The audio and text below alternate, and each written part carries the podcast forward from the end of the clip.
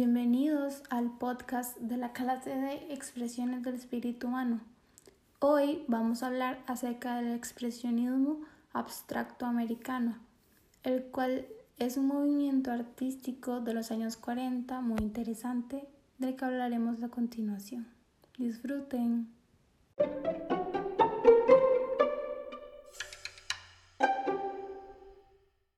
Para comenzar un poco con el expresionismo abstracto americano, cabe destacar que este tuvo una gran influencia en la época. Los comienzos del abstracto fueron un poco inestables, ya que en Estados Unidos en esa época sí se decía que este tipo de movimiento artístico buscaba confundir a las personas para perjudicarlas. Realmente es un pensamiento bastante ilógico, pero en esa época se pensaba de esta forma.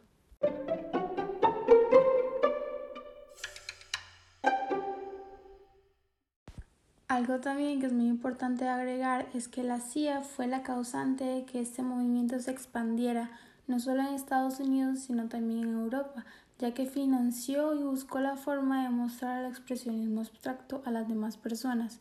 Se alió con diferentes instituciones y una de las más reconocidas fue el Museum of Modern Art en la ciudad de Nueva York, que fue como una forma de representar mediante este arte la libertad y la grandeza de Estados Unidos en contra de las ideologías anticomunistas y fue un gran aporte al arte moderno.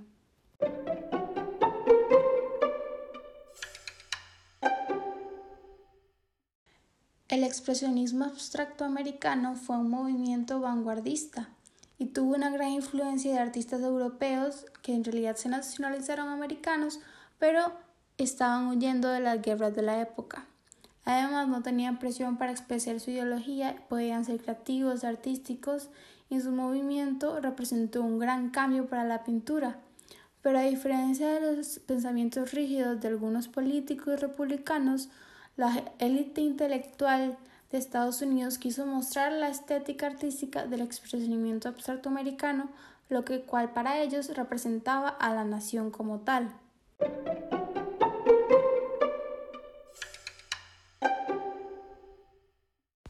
A medida que el expresionismo abstracto se iba volviendo más famoso, recibía muchas críticas de parte de diferentes artistas que no compartían el mismo tipo de movimiento.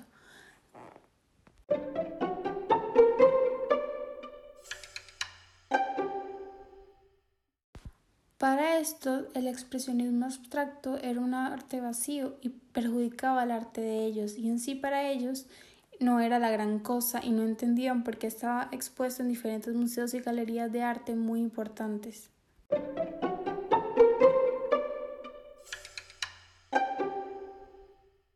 En el expresionismo abstracto estuvieron involucrados artistas como Pollock y Rothko. Pollock era uno que siguió por el surrealismo y el arte abstracto haciendo diferentes figuras con pinturas y lienzos en el piso. También estaba Rothko con un tipo de arte diferente al de Pollock, ya que se agregaba un poco de religión a su pintura y expresaba en sí las inquietudes de la época. El tipo de arte era muy dramático.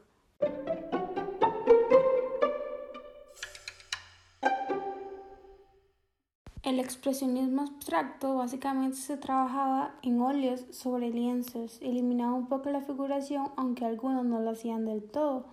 También se preocupaba por la cobertura de la superficie. En sí no tenía límites y era un buen espacio pictórico. Las pinturas de este tipo de arte generaban un tipo de conflicto y en sí los problemas que vivían los artistas. Era un arte muy espontáneo para la época.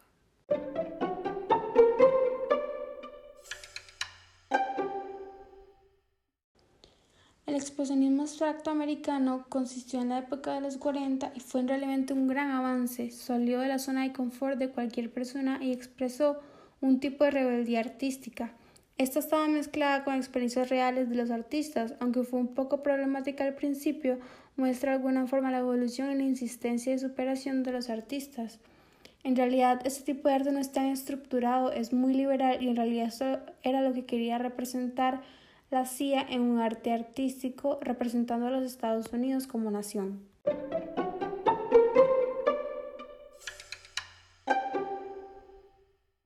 Cada aporte artístico que se agregó para realizar cada lienzo en realidad es una huella en la historia del arte. Si bien es cierto, las personas que vivieron y sufrieron y aguantaron una faceta problemática de la historia como fue la Segunda Guerra Mundial y la Guerra Fría, tuvieron nuevas tendencias plásticas, la cual revolucionó a su manera el arte que conocemos en la actualidad.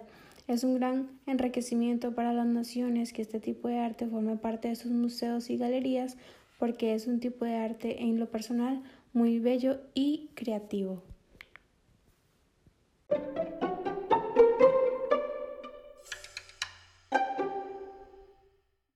Gracias por escuchar ese podcast y nos vemos en la siguiente. Gracias.